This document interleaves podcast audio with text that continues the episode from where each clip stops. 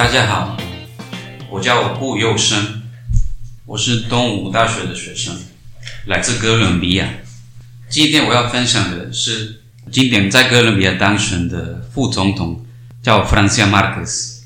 在哥伦比亚，今年是史上第一次左派政府当选，所以是一个非常特别的事情。而且因为这个人是 Francia Marquez，他是黑人。她是女性，所以更特别。她是第一位非裔女性当副总统，那第二位当副总统。哥伦比亚跟拉丁美洲虽然那边的人种关系不是跟美国一模一样，但还是有很多非常严重的问题，所以脉络有点像，但可能是比较严重。弗兰西亚·马克这个人，他来自哥伦比亚的西南边。一个偏僻的村落，就是落后地区，是黑人社群。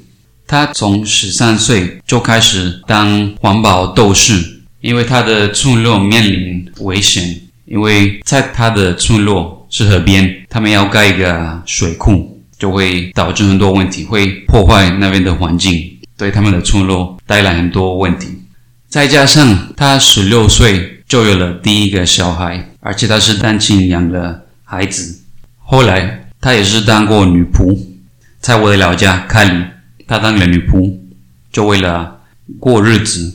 所以你们可以想象，这样的人士能够变成一个很大的国家的副总统，是非常不可思议。他今年四十岁，但两年前他才拿到他的律师文凭。Francia Marquez，他二零一八年。得到了 Goldman Environmental Prize，这个就是一个环保奖，它就是等于环保的诺贝尔奖。这样的人，他能够当选，是因为他一直在主张边缘人的权益，要保护所有的边缘人，包括 LGBTQ+、农人、黑人、原住民，所有受迫压迫的人。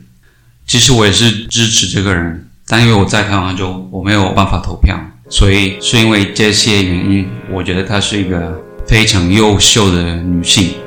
谢谢大家收听。